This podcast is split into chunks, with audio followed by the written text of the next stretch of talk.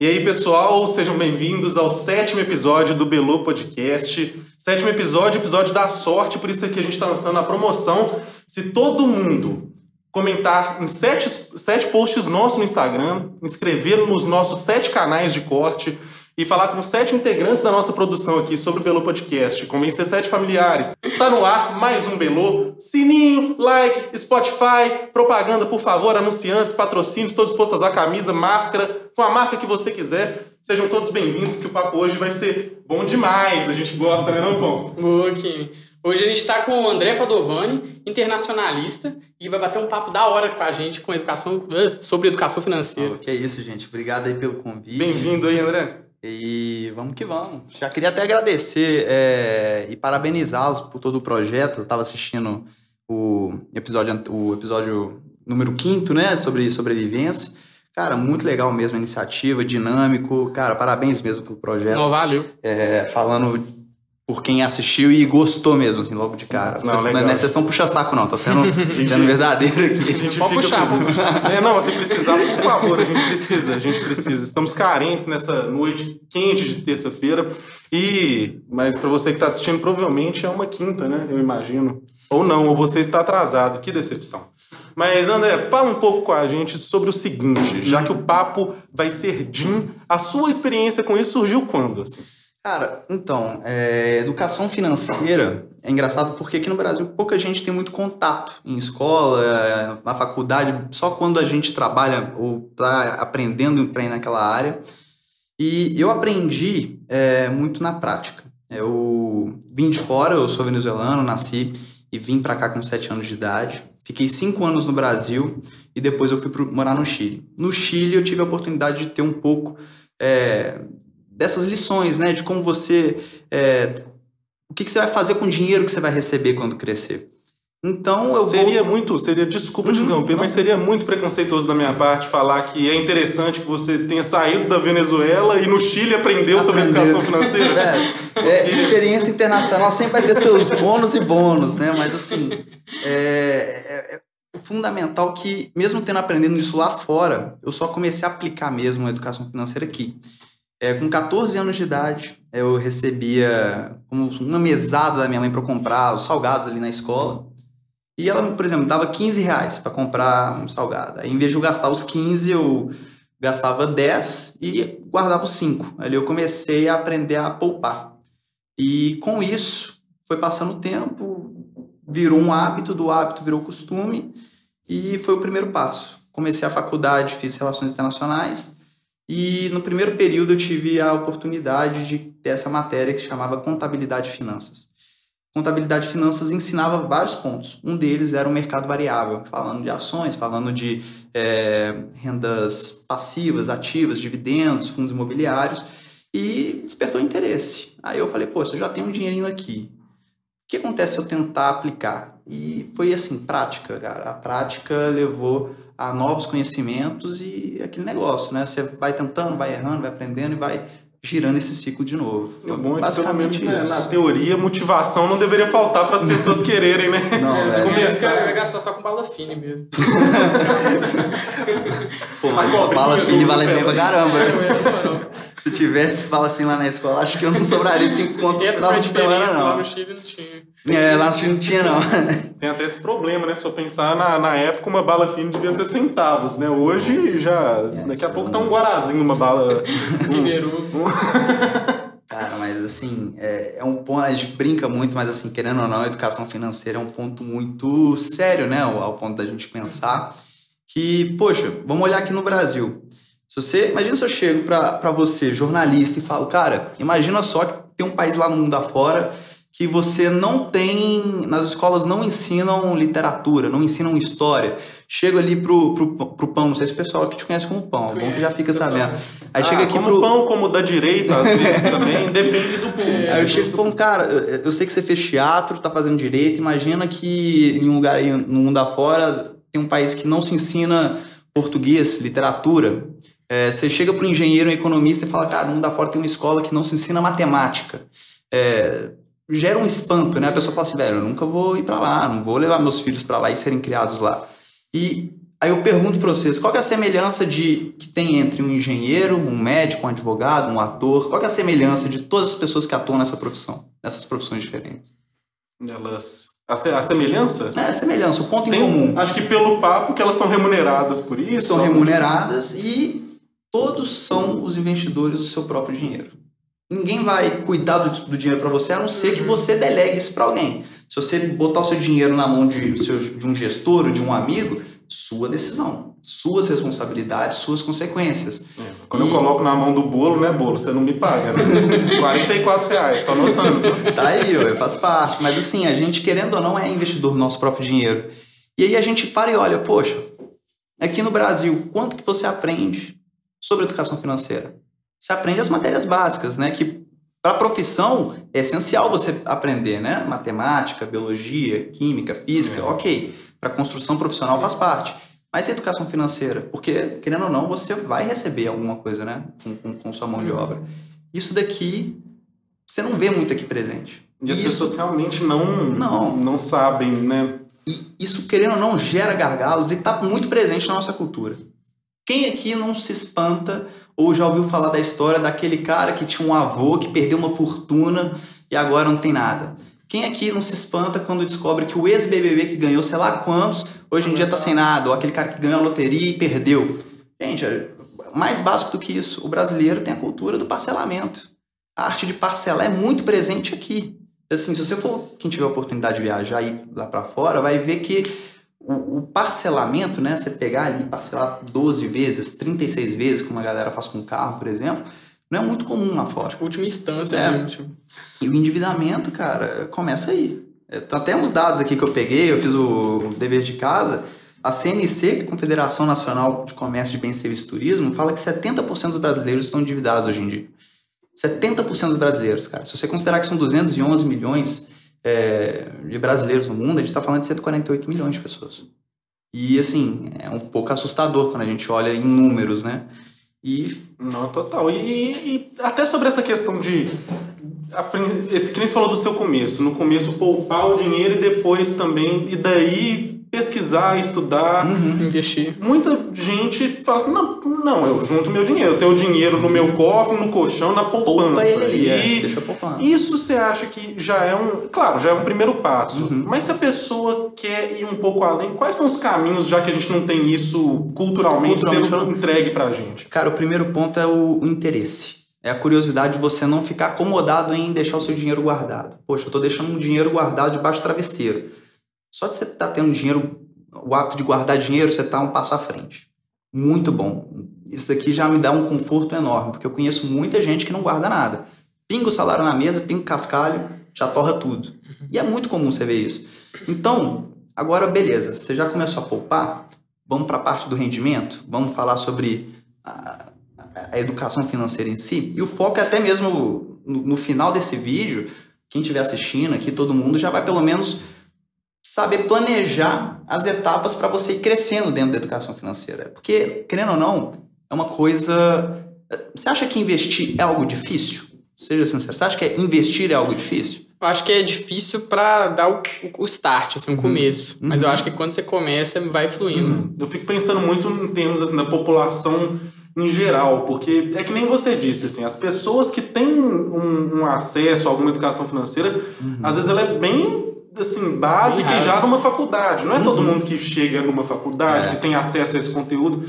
Então eu acho que é mais difícil isso vir até você como uma possibilidade do que né, fazer. O acesso, o acesso realmente. Hoje em dia eu até sou muito otimista, cara. Eu falo assim, cara, se você quiser aprender qualquer coisa, por exemplo, educação financeira, você tem internet ao seu favor. E é conhecimento, informação de qualidade. Você pega ali um monte de influenciadores, você tem ali Thiago Negro, Natália Arcuri, é, indo para o mercado afora, você pode ver livros do Benjamin Graham, Ray Dalio, que fala muito sobre como o mercado funciona, como tudo isso funciona. Você tem esses conteúdos gratuitos. Olha aí, ó, www.youtube. É, depois desse podcast, você abre, ele abre e já coloca ali para você ver passo a passo. Ou coloca o episódio 6 e depois coloca isso. sei, Exato, cara. é. Eu também Faz uma fila lá nas abas. isso. Já começa a investir, sim, tá ligado? Investe em mim, aposta tudo em mim e depois. Mas assim, e, e- e querendo ou não, é que nem você falou, poxa, Como que eu faço então para ter o acesso? Gente, basta querer, porque o acesso ele já está é, hoje em dia muito mais disponível do que na época dos nossos pais que não tinham, por exemplo, um clique de distância, um, uma informação de como investir em bolsa, né? Uhum. E o foco aqui nem é, gente, educação financeira não é investir em bolsa, faz parte, mas não é investir em bolsa. E a gente vai falar sobre como começar a investir mais à frente, tá? Tá tudo bem tranquilo. E quando eu, a pessoa responde a pergunta de, nossa, investir, cara, eu acho difícil. Investir é difícil. Gente, investir é uma das coisas mais fáceis do mundo. O difícil mesmo é você investir bem. Porque, querendo ou não, investimento não depende é, de seu intelecto, não depende é, de sua graduação, não depende de sua formação, depende dos seus costumes. Se você tiver um costume é, de economizar, poupar e ter essa disciplina, até mesmo de não se desesperar em momentos difíceis, você começa a ter resultados bons, positivos. E isso vai te gerando tranquilidade e perenidade né, frente ao tempo. Você vai crescer frente ao uhum. tempo. Isso é muito legal. Uma prova mesmo de que pessoas inteligentes não significam que vão ser bem-sucedidas é o Isaac Newton. Isaac Newton, pô, gênio, né? Uhum. Morreu falido. E a frase que ele falou, eu tinha até notado que. Só, eu... só falta você ser gênio. O mesmo, né? O mesmo. O cara, o cara de morrer falando, eu era um gênio. Não, eu era um gênio. Mas assim, aquela frase dele, que ele falou assim, cara, eu posso prever a movimentação dos astros, mas eu não consigo é, prever a loucura dos homens. Isso ele falou após, que ele, após ele ter quebrado na Bolsa de Valores, quando ele estava investindo na empresa chamada Mares do Sul, que na época era uma empresa que tinha. É, o monopólio da comercialização com a América Latina, né, América do Sul, ele investiu na bolsa nesse dinheiro, né, nessa empresa. Era um boom que estava tendo, o termo bolhas começou uhum. naquele período. Aí ele foi e foi quebrou, quebrou. Isaac Newton quebrou, morreu pobre. Caramba. Então, assim, não é intelecto. Você não precisa ser gênio, você não precisa ser crânio, você precisa ter hábitos. Por que, que ele quebrou? Provavelmente ele não fez a diversificação que deveria, provavelmente ele não se precaveu, não se é, protegeu né, frente ao mercado variável. Ele é variável. E né? você acha que, que nem tem hoje muita informação assim que a pessoa ela pode né, é, usar para dar esse start? Uhum. Também tem muita promessa. É, então, assim, pô, é, o, meme, por exemplo, da Betina, que eu até sou contra uhum. o coitado da Betina, eu acho ela legal. Mas, assim, o, esse, esse negócio de, poxa, coloque tudo em criptomoeda, que é o futuro, faça isso que você vai conseguir Banalizar, um milhão. Né? Exatamente. Cara, eu acho, exatamente por hoje em dia tá sendo algo mais acessível, é, a gente também tem pessoas que se aproveitam né, dessas pessoas que querem aprender. Toda ação gera uma Toda reação, como diz o nosso quebrado Isaac. E, e, assim, eu já fico o, o primeiro alerta. É, investir, né, o mercado variável, fazer investimento, não vai te deixar rico. Vai te acelerar, vai acelerar esse processo no longo prazo, tá? Uhum. É, então, quando aquela pessoa fala assim, cara, você vai entrar aqui nesse curso e vai fazer 3% ao dia, Cara, 3% ao dia, você já pega ali 3 meses, é 90% é, de rentabilidade ao mês. Esse cara, então, é bilionário. Por que, que ele tá morando na casa dos pais? Uhum. Entendeu? Então, cara, toma muito cuidado. Porque o, o caminho mais curto para o enriquecimento no mercado financeiro é o longo prazo. É ser consistente, é, é você ser resguardado ter disciplina, e ter disciplina e pouco a pouco as migalhas vão se transformando em uma bola de neve e depois você vai ali sim aproveitar de todo o esforço e toda a disciplina que você teve no passado. Mas toma cuidado, gente. Não existe fórmula mágica, não existe esse negócio de é, você vai aplicar 100 hoje, no final do mês você já vai estar tá tendo 300 reais, ou seja, 300% de, de, de rentabilidade. Não existe isso. Sobre os day traders, principalmente, é, é uma, uh -huh. Teve uma essa moda, moda hoje no... em dia. É uma profissão que, querendo ou não, ela é tá começando a ser um pouco é, não é banalizada, mas simplificada. Todo mundo acha que é só entrar, é só fazer que vai dar certo. É que nem podcast. É, é que nem podcast, mas querendo ou não, existe toda uma disciplina. Uhum. Existe toda uma disciplina de cronograma, horário, equipamento, produção, qualidade. Tudo isso são fatores que você tem que ter para dar certo no seu projeto. Seja esse projeto é, ser bem sucedido, seja esse projeto ter um podcast, seja esse projeto, é, sei lá, ter um casamento, por exemplo. Então, é, é falando day trader, cara, é uma profissão séria se você for sério. É uma profissão que é perene, ela vai te dar remuneração se você tiver disciplina e profissionalismo. É, não acho que vai ser mamata de você chegar, entrar, etc. Um preparo e estudo É. melhor do que de um preparo e estudo de uma semana, É, né? e eu acho até bom, por exemplo, mu- muita gente que entra e, e- e querendo ou não quebra um pouco a cara e perde ali, por exemplo, mil reais, dois mil. Putz, perdi dois mil, vou parar com isso. Mas eu acho que é um bom custo de aprendizado. Porque a pessoa entrou nessa promessa de, de trade trader, ele vai começar aprendendo a entrar numa corretora, é, comprar e vender ações, nem que seja ali no mesmo dia. É um custo de aprendizado. Quanto que a gente não, não gasta em uma faculdade para aprender as coisas que a gente aprende? Quanto que a gente não gasta em um curso técnico? Bom, ele tentou algo, perdeu dinheiro ou ganhou, não sei, né? Depende ali de, de cada um, mas é um custo de aprendizado. Então eu não acho que assim é um tiro pela culatra. Se você caiu assim nessa, putz, entrei num, nesses cursos de day trader e me ferrei, calma, pelo menos você aprendeu algo com isso. Aplica agora o que você aprendeu e você vai seguindo em frente, sabe? Você acha que tem um caminho assim de. Não, não uma hierarquia, mas assim, a, a pessoa que começa a poupar, a poupança, uma renda fixa, uma renda variável, e aí o. Uhum. Chega, não sei, investir em alienígena ou no Bom. Boa pergunta, cara. Vamos então começar a falar sobre. Vamos pegar aqui. Você não começou ainda a- a sua trajetória, a sua jornada da educação financeira. O que, que você precisa ter primeiro, né? É um, um fundo de emergência, uma reserva de emergência. Por que da reserva de emergência? Com a reserva de emergência, você não vai comprometer os seus investimentos. O que eu quero dizer com isso? Qual que é o seu sonho? Ah, meu sonho é casar. Então, você vai pegar esse sonho e vai transformar ele em meta. Tem essa diferença. Sonhos são coisas muito Vamos dar um intangíveis. exemplo prático aqui pra gente fazer. Vamos supor que uma pessoa tem esse. To...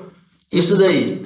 E é, no meu caso só tem uma nota fiscal, então não vai dar não, cancela o exemplo. Só nota fiscal. Perfeito, Eu perfeito. sou o pior exemplo, então. Se a carteira tá vazia, quer dizer que você tá tendo gasto. Ou menos.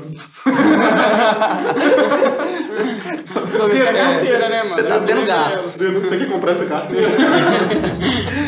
Nossa, eu fui falar aquilo no começo do vídeo de mandar pra sete, vocês sabem o que? Cancela, já falei. Já falei. Mas assim, é, primeira coisa para educação financeira, então, vamos, vamos olhar o, o controle, né? Você tem que ter controle. Quanto que você gasta por mês? Se você não sabe essa informação, você tem ferramentas que podem te auxiliar. O cartão de crédito, por exemplo, é uma ferramenta perigosa para quem não tem conhecimento, mas ela é muito útil para quem sabe usar. É que nem uma arma, né? Vamos pensar aqui em policial. É, a arma na mão de uma pessoa Despreparada. despreparada, ela pode ser um- uma ferramenta super perigosa. Porém, na mão de uma pessoa preparada, cara, salva vidas. Então é a mesma coisa. Vamos pegar o seu controle. Lembra da reserva de emergência?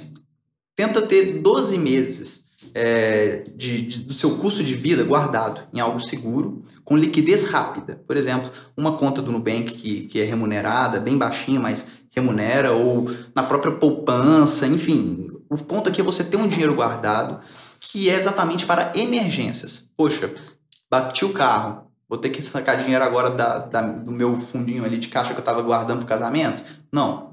Pega aqui da reserva de emergência. Sim. Então, primeira coisa, mapeia. Quanto que você gasta por mês? Você vai pegar ali o relatório. Dos últimos 12 meses eu tive esses gastos. Faz uma média. Agora você tem informação do seu custo de vida mensal. O que que é o custo de vida, gente? Você tem o- os seus custos básicos, essenciais. Por exemplo, conta de luz, internet, é, academia. Você tem o Netflix, que é o que te dá uma tranquilidade ali para você descansar a mente. Não é um custo luxuoso. Às vezes o, o lazer é realmente importante é no seu dia a dia. Não corte né, os pequenos gastos, porque querendo ou não, eles são fundamentais para sua serenidade mental. É, pega esses custos que são essenciais, que você tem todo mês. Bota ali na ponta do lápis. Além disso, pega os seus custos desnecessários. Por exemplo, ah, toda quinta-feira Barzinho, né? Toda quinta-feira. é o bar. É o bar. sem lei. Quintinha É, sem lei. é o quintinho sem lei. sabem. Você coloca no papel quanto que geralmente você gasta em bar todas as quintas-feiras. Ah, todos as- os sábados é o dia da pizza. Coloca lá, o dia da pizza. No final desse papel, você vai ter ali os seus custos. Isso daqui, você vai projetar por 12 meses. Pega esse número, esse daqui, vamos imaginar. Seu custo de vida é mil reais. Multiplica por 12. Agora você sabe que você tem que juntar 12 mil reais. Tá aí o seu primeiro objetivo. Juntar 12 mil reais. Beleza? Quanto que você ganha por mês? E aqui muita gente se espanta. Putz, eu ganho vamos lá, 900 reais eu gasto mil reais por mês. Olha o primeiro ponto de alerta. Você está gastando mais do que você está tendo condições de, de arrecadar. Vamos reajustar. Veja lá os seus gastos, veja o que você consegue reduzir, porque no momento atual você não está tendo a condição, de, é, a condição de manter a qualidade de vida que você quer. Temos que ser realistas, né? E qual que é o ponto principal de ser realista? Tem uma frase legal que fala assim: pessoas pessimistas reclamam do vento. Pessoas otimistas pensam que o vento vai mudar. Já os realistas ajustam as velas. Exatamente para você pegar um barco ali e aproveitar a onda, Sim, o vento. Então, seja realista sempre é, e se adeque às situações. Feito esse planejamento, você sabe que você vai ter que juntar, no nosso exemplo, 12 mil. Você vai, então, guardando, guardando, guardando e pronto. Você acumulou 12 mil reais. Isso daqui é o seu, seu escudo, seu fundo de emergência, seu caixa de emergência. Perfeito. Se, se deu ruim, eu tenho aquilo. Pra... É, dá para casar ainda. Porque, porque aí vem o ponto. É, tendo isso daqui guardado, a gente vai para a segunda etapa, que é exatamente o motivo que você vai começar realmente a investir. Por que, que a gente está fazendo aqui agora não é investir, é poupar. Guardar dinheiro para te proteger. Vamos agora falar de investimento. É, você sabe qual é a diferença de sonhos e metas? Sonhos e objetivos? Você sabe qual é a diferença disso? Eu, a, o que eu penso, assim, solto é que uhum. parece que sonho é, é mais irreal, assim. É mais tipo um. Intangível. É, um, ali, é tipo, é tem mais é, nas ideias, assim. Uma uhum. meta é algo palpável, assim, que você vê, uhum. você, não, vou cumprir. E sonho é mais pra, tipo, só te, te motivar, assim, sabe? Eu concordo porque o meu sonho é ter metas. a bucha, né? e aí vem a primeira lição. Como que você transforma sonhos em metas? Porque as metas têm características, tá? Sonhos não. Vamos imaginar aqui um exemplo. É... Meu sonho é ter uma Ferrari. Muita gente deve ter esse sonho, né? Meu sonho é ter uma Ferrari. Beleza. Vamos transformar isso em meta? As metas, os objetivos, têm três características. O primeiro é a motivação. O motivo para a ação de você estar tá guardando aquele dinheiro para aquilo ali. Beleza. Você tem a motivação. Por que, que você quer ter uma Ferrari? Poxa, pode ser uma coisa subjetiva. Pô, é o sonho de infância. Se for válido, tudo bem. Tinha aquele Hot Wheels, é. né? E... e se a motivação não for válida para você, manda bala, cara. Que isso? Não, é porque eu ia pegar uma... Com licença, nós vamos interromper. A gente vai realizar o sonho aqui. Vale, agora virou meta. Minha meta é a próxima. e aí, se, essa, se esse primeiro ponto já não estiver fazendo muito sentido na sua cabeça, pô, eu, minha motivação é. Por que, que você quer ter uma Ferrari? É, tipo um trem meio. Poxa, eu assim, é meio não besta, sei. Né? Hum. Então toma cuidado com esse seu, uhum. com esse seu sonho. Talvez não seja, não vale a pena você focar nele agora. Mas vamos voltar no, no ponto da Ferrari. Tá, meu sonho, meu, meu, meu sonho é ter uma Ferrari. Qual que é o objetivo, então? Qual que é a motivação de você ter uma Ferrari? Cara, era o, era o carro que eu sempre quis ter desde a infância e o carro que meu pai sempre quis ter. Eu quero ter esse carro para eu botar meu pai um dia ali dentro meus e filhos. passear. Meus filhos e passear. Beleza, motivação fez sentido? Vamos pro próximo, próximo passo. É, toda meta tem a questão quantitativa. Quanto que você tem que arrecadar para alcançar aquele sonho? No caso do carro, você tem um valor. É, você tem, por exemplo, 1 milhão e 200, que custa uma Ferrari. Além dos custos passivos, né? Que é o IPVA, é o, o a manutenção, a gasolina, o seguro, gasolina. Mapeia aquilo ali. Faz uma média. E aí você sabe, não, beleza, então eu tenho que acumular é, 1 milhão e 800. 1 milhão e 800 mil para ter esse carro. Perfeito. Motivação, ok. Quantidade, ok. Terceiro ponto, o aspecto temporal. Em quanto tempo você quer alcançar esse sonho? Eu quero daqui quando tiver uns 40 anos de idade. Então, vamos para a realidade agora? Quanto que você consegue arrecadar? Quanto que você consegue poupar, né? E disso daqui que você está conseguindo poupar, se você projetar a disciplina de economizar todo mês isso daqui e colocar um investimento que renda, sei lá, 4% ao ano, que é algo muito baixo, muito baixo, botando assim bem luxo mesmo, você vai chegar lá e falar assim, pô, em 40 anos eu vou ter isso. Bateu? Não bateu. Não bateu. Então a gente tem que fazer o quê? Mas o que, que a gente tem que fazer? Procurar meios de aumentar a renda aqui. Como que a gente aumenta a renda? Poxa, Pode ser fazendo freelance, pode ser tentar uma promoção, pode tentar fazer o seu próprio negócio. Economizar. Você, cara, economizar, procura ali reduzir seus custos, enfim. E eventualmente procura... até vendo vai vir outros investimentos que Exatamente. vão te dar mais que esses quatro Procura meios para isso, né? E assim, querendo ou não, Isso daqui é a estrutura de qualquer meta. É motivação, motivo para ação daquilo. A, a, Quantificação, né? Hã? A, a quantidade. Pode ser quantidade de dinheiro, pode ser quantidade de N coisas. Se você me dá um exemplo aqui, a gente pode mapear. Cara, qual é o seu sonho? Vamos pensar então É aqui. porque tudo tem o seu valor, entre aspas. Tudo tem seu E se a valor. pessoa tem, por exemplo, isso eu acho uma coisa interessante, que é essa ideia de você conseguir viver de renda que fala assim. Vamos supor que Renda a pessoa passiva. fala, Renda passiva. eu quero ter uma quantidade de dinheiro um dia na minha vida, aí é, é o, é o sonho, né? Vamos supor. Que eu quero ter um, um salário que renda disso, ou, né, seja por um dividendo ou próprio rendimento, que vai me dar aí um, um- salário de 5 mil reais por mês com o dinheiro que eu tenho. Entendi. Esse cálculo, assim, ele também pode ser feito, você Pode. consegue... O seu sonho aqui, pelo que eu tô entendendo, é ter a liberdade financeira. Você quer que suas rendas passivas sejam maiores que seus custos. Você não depender de trabalhar para pagar, por exemplo. Olha só que papo de vagabundo. Eu não disse isso, não. Tô Não, mas- eu disse isso sim. Mas se for essa intenção, eu também sou. Quem não é, gente? Quem não Não, é, quer? Você- você tá nessa. O cara workaholic, não, eu quero trabalhar. Não, não, eu quero é trabalhar. assim, Fred é assim. Eu gosto. A. Mas aí, velho, é uma boa pergunta. Porque você sabe, então, nos investimentos você tem as questões do dividend yield, né? O seu, seu portfólio, a sua carteira é, tem que ter uma quantidade X para te dar Y de rendimento.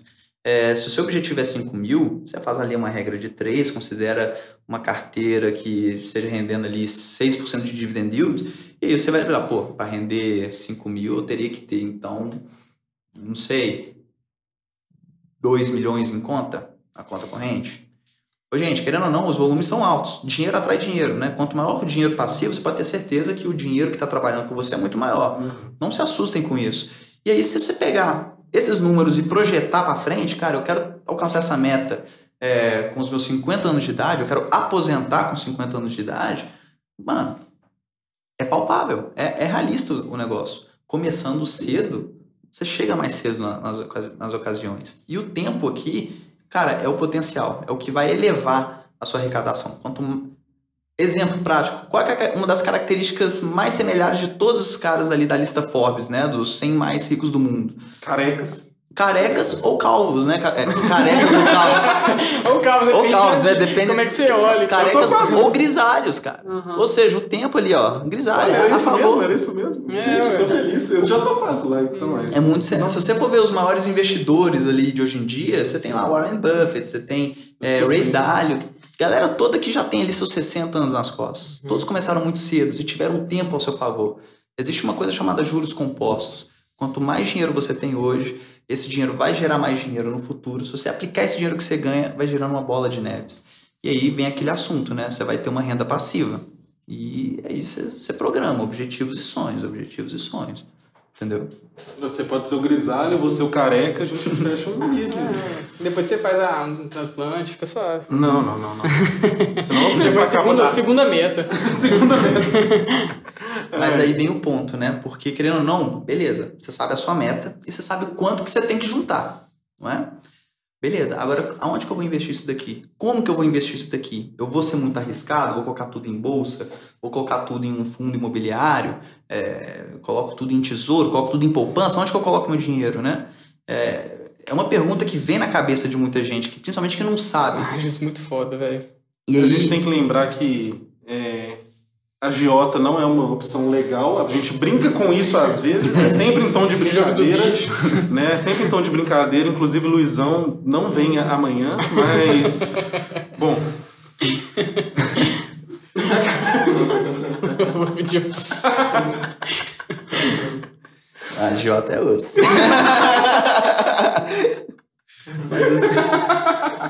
a conclusão também é A boa. né? Isso realmente é sujeira. Mas assim, querendo ou não, aí a gente vai começar a falar de risco. É, dependendo do seu objetivo, às vezes você pode se arriscar mais, às vezes você pode se arriscar menos, dependendo também da sua situação de vida. Vamos pegar aqui um cara que é médico, ganha muito bem, ganha ali 5, 6 salários mínimos, não tem filho para cuidar, mora na casa dos pais. Ele tem uma, uma, uma condição de vida que dá abertura para assumir mais riscos. Então é normal que essa pessoa possa se arriscar mais em mercado variável. Agora, se você pensar num- numa situação contrária, de uma, uma mulher que está com um filho para criar e, e não tem um trabalho que é muito bem remunerado e, e tem uma pessoa que depende dela, essa pessoa não pode submeter tantos riscos, né? Aquele ponto. Lembra da questão do ser realista? Bota o pé no chão e veja onde que eu estou hoje em dia. Beleza, eu estou hoje em dia nessa, nessa posição. Qual que é o meu sonho aqui, por exemplo? Quero que minha filha, com 18 anos de idade, possa fazer a faculdade que ela quiser. Então. Transforma esse meta, né? Você pega ali a faculdade mais cara e você sabe, beleza, eu tenho que juntar isso daqui. Isso daqui, quanto realmente eu posso arriscar no mercado variável? Cara, é tudo mapeado. Você não pode tentar dar um passo da sua perna, você não pode se arriscar mais do que você deve. Porque no momento que o mercado vem com uma movimentação de baixa e você vê o seu dinheiro ali indo embora, se você não tivesse predisposto a perder aquele dinheiro, se você estiver preocupado em perder aquele dinheiro, você vai tirar o seu posicionamento. E aí você vai começar a tomar um ferro do mercado financeiro, rapaz, você não mede. Lembra aquela questão da disciplina? Uhum. Às vezes você comprou uma boa empresa, pensando em ações. Ah, vou comprar a empresa aqui, copos de vidro, copos de caveira, SA. É. Comprei essa tá empresa. bombando, inclusive, aqui. Comprei essa empresa, tá bombando, tá bombando, tá pulsante aqui, ó, voando. Beleza, você pode ter feito uma boa análise, você pode ter achado essa empresa legal, comprei.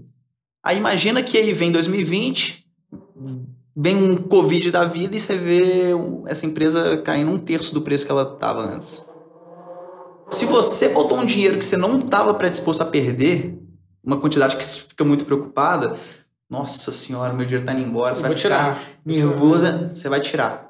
Aí você passa um ano, a empresa Volta a subir, voltou. Você estava certo no final das contas, mas o seu, a sua ação ali no passado, né, o seu hábito é, foi errado e por isso você tomou um ferro do mercado.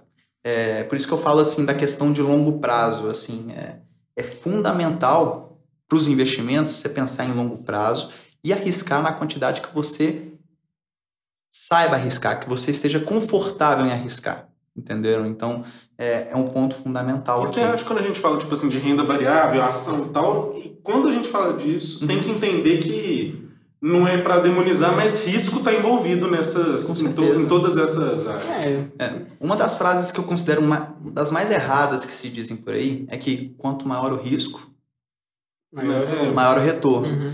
Essa frase em parte está certa, mas em parte está errada, porque quanto maior o risco, maior pode ser o retorno, mas maior pode ser também a Uhum. perda, Ok, né, o prejuízo. Então não é aquele gráfico assim, retinho. É um gráfico que quanto maior o risco, ou você ganha mais ou você perde mais. Leve isso em consideração. E Então, como que a gente pode se proteger frente ao mercado variável? Aí vem a questão da diversificação. Gente, é fundamental você diversificar é, o seu dinheiro.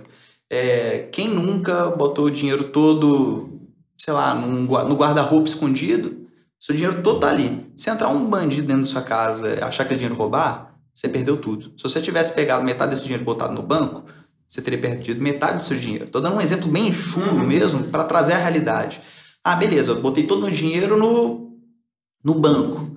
Aí O banco faliu. banco faliu. Na história do Brasil recentemente teve é, o congelamento das contas, né? Muita gente perdeu tudo. E aí, cara, porra. E aí? Aí vem a questão da diversificação. E da diver- diversificação começa o caminho para você ter é, um sucesso no longo prazo, tá?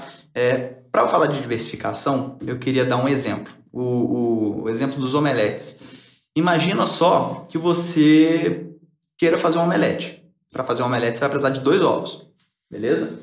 É, e você, na sua geladeira, tem exatamente dois ovos. Se um ovo tiver podre, acabou o seu omelete. Põe Beleza? na xicrinha antes pra ficar. É. Aí, ó, você tá procurando um sistema de se proteger. Eu tô pronto. Eu tô Exatamente. Mas é importante. Isso aplicativo aqui da, É, da não XP. pronto. Vem eu- princípios, mas é princípios, cara. É princípios. Vai jogar seguro, né? Vai fazer um... Frito. Mas isso é fundamental, isso é princípio. Se você não tem a disciplina, você cria um sistema que te proteja para essas coisas. Depois a gente pode até falar de meios que você consegue se proteger, às vezes te incentivar a comprar na baixa e vender na alta, isso aqui tudo existe. Mas vamos pegar aqui o exemplo do omelete. Você tem dois ovos. Você pode até fazer esse sistema. Não, se um ovo estiver podre, jogue na, na xicrinha, mas mesmo assim você não vai ter ovo suficiente para fazer seu omelete. Vai lá fazer seu ovo mexido.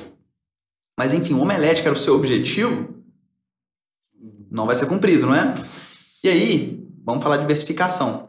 Imagina que em vez de dois omeletes, você tenha quatro, omeletes, é, quatro ovos. Dois ovos, que você tenha quatro ovos. Ó, o risco está diminuindo. E talvez você consiga sim fazer esse omelete. Talvez até dois. Até dois. Se todos os ovos estiverem bem, até dois. E vamos aumentar. Imagina que em vez de quatro ovos, você tenha dez ovos. O seu risco aqui já está muito baixo. A chance de você conseguir seu omelete é quase 100%, né? A chance de der ruim é zero ponto alguma coisa. E aí vem um ponto importante que muita gente erra. Por exemplo, na hora de comprar uma, uma ação, comprar um negócio, o cara vai comprando um pouquinho de tudo, um pouquinho de tudo, um pouquinho de tudo. Vai chegar uma hora que você vai estar tá deixando de diversificar e você está indo para pulverizar. Você vai começar a pulverizar. Porque qual que é a diferença de uma pessoa que tem 10 ovos numa geladeira para fazer um omelete, que precisa de dois, e uma pessoa que tem 200 ovos na geladeira? O risco dos dois são muito baixos. Vai chegar uma hora que não faz sentido você ter mais de 10 ovos. Vai perder os, os ovos. Então, os ovos. exato. Então, tipo assim, a questão aqui é, cara, primeiro ponto, não vai pensar em fazer aquela carteira gigantesca. Porque vai ser mais difícil de você acompanhar todos os seus ativos, Uhum. todos os seus negócios, vai ser muito difícil. Então, concentra, diversifica, mas não pulverize. E aí vem falar de diversificação. Qual que é o ponto importante da diversificação? Você tem três camadas. Imagina que é uma cebola. Bom que a gente tá bem na culinária. Quem Não tiver é, assim, sem jantar, sem Shrek. Mas almoçar... camadas, o exemplo é cebola ou Shrek. ombros, né? É. Ombros tem camadas, cebolas tem camadas. Bolos tem clássico, camadas. Bolos tem camadas, assim, mas não, não, não, não fique com fome, não hein, gente. tem. Você acha que tá? E aí a gente vai falar das camadas de diversificação. Você tem três camadas aqui. Você tem a camada de ativos, você tem a camada de setores e você tem a camada de regiões, né? Países, por exemplo. Camadas de ativos. Cara, eu vou investir é, numa indústria, ele- cabelo. no mercado de eletricidade ou no corte de cabelo. Se você comprar todas as ações de uma só empresa de corte de cabelo, você está se arriscando mais do que se comprasse duas ações do mesmo da mesmo setor, né? A mesma barbearia, por exemplo. Ah, então eu comprei aqui três negócios diferentes, é, três empresas e as três atuam na área de corte de cabelo. Beleza. Só que aqui você entende que você se diversificou na primeira camada, que é ativos. Porém, imagina que ano que vem o November No Shave perde de moda, entra com moda de novo, todo mundo para de ir na barbearia. Olha que você sendo prejudicado. Não por causa dos ativos, mas por causa do setor. É muito comum isso. Então vamos diversificar também os setores. Você vai ter uma parte do seu dinheiro na área de estética, né? barbearia, lasers, etc., que está muito em ascen- em ascensão hoje em dia. Uhum. Gente, o que, que eu conheço de amigo que está fazendo laser na perna, que está fazendo é, essas Uhum. coisas todas hoje em dia? O, o, o homem. Né, o, o homem em si é amigos. Quando a gente liga as câmeras, a gente mostra os É. amigos aqui. Mas assim, Isso. o, o homem em si, que antigamente era mais bruto, mais tô nem aí com a aparência, hoje em dia tá virando uma pessoa mais vaidosa. Você vê isso hoje em dia na rua. É, e assim, as mulheres já eram assim, né? Há mais tempo atrás. Então, querendo ou não, é, você tá vendo que isso daqui tá começando a crescer para um outro lado também. Olha assim, o próprio barbearia aqui em Belo Horizonte tem lá o seu Elias. Olha o boom que aquilo virou. E olha a quantidade de barbearia que veio depois disso. Que tenta Voltado na tipo, estética, é, né? Na- Pegar o mesmo estilo. o homem tá ficando mais vaidoso. E aí vem ali, ah, vamos também pegar na área de eletricidade, vamos pegar aqui na área de varejo, de, de, de consumos, de jogos. E você vai começando a diversificar por setores. Agora tem até jogos que são jogos que remuneram, que nem teve essa febre. Tem essa agora, né, cara? Infinity. Eu, eu, eu não entendo muito esse. Eu não acompanho muito essa questão de jogos, mas eu vi que tava tendo isso, tá sendo um boom, né? Muita é. gente ali entrando, eu fico de cara. Desculpa. né? Não, tranquilo. E aí, a gente fala assim, beleza, você diversificou de setor, você tá com diferentes setores, perfeito. Aí a gente Né, Fica à vontade, só vou te pedir licença pra pegar lá em cima. Vai lá, vai lá. Vocês podem seguir na prosa. Tranquilo. Toda a câmera ver meu corpo depilado. Espaço laser. Homem, homem vaidoso, né? É, homem vaidoso. E aí a gente fala assim, cara, beleza. Você investiu tudo isso, você diversificou bacana, você tá protegido aqui, né? E aí eu vou falar sobre o caso da Venezuela, no país onde eu nasci. É, do ano de 2020 para cá, é, os dados, né, o índice da Bolsa de Caracas fala que começou em 2020 com 90 mil pontos, a Bolsa de Caracas, e terminou é, em dezembro do mesmo ano em 1.332 pontos. Ou seja, ela cresceu, ela tem uma variação de mais de 1.300%. Muito bom, né? Imagina, você bota mil reais e o negócio valoriza 1.300%. Bom pra caramba. Só que a inflação da Venezuela teve um, um aumento de 3.700%. Então, mesmo você tendo todo esse ganho, você perdeu dinheiro por causa da inflação. Mas até uma cara de susto atrás de você que eu cheguei nesse momento do. Mas o que eu tava falando assim, o, o, o exemplo era da, do caso da Venezuela. Imagina você ser um venezuelano, que nem eu. Se eu nunca saí do país, eu investi meu dinheiro, diversifiquei bonitinho e coloquei todo o meu dinheiro aqui, ó, na Venezuela. Em 2020, mesmo a bolsa tendo crescido mais de 1.300%, a inflação subiu 3.700%. Você perdeu dinheiro. Você perdeu dinheiro. Olha o risco do país aqui, né? Então você começa a o quê? Diversificar também em regiões. Aí você vai, como que você diversifica? Aqui mesmo na, na bolsa você consegue comprar ações de fora. É, você consegue comprar é, ações, sei lá, de jogos, você consegue comprar ações da Apple, Facebook, até mesmo índices ali de ações chinesas, australianas, australianas alemãs. Você consegue fazer essa diversificação. E aí você ganha, por exemplo, se o dólar aumenta muito, que geralmente acontece quando o Brasil, quando o Brasil vai em uma queda, uma crise econômica, o dólar geralmente tende a aumentar. Se você tiver uma parte do seu dinheiro dolarizado, você vai ganhar com isso. Então você não vai perder tanto dinheiro como a média dos brasileiros perdem. Exatamente por não ter esse pensamento. Uhum. E aí eu falo assim, gente, é um bicho de sete cabeças, tudo isso que eu tô falando, na verdade é muito.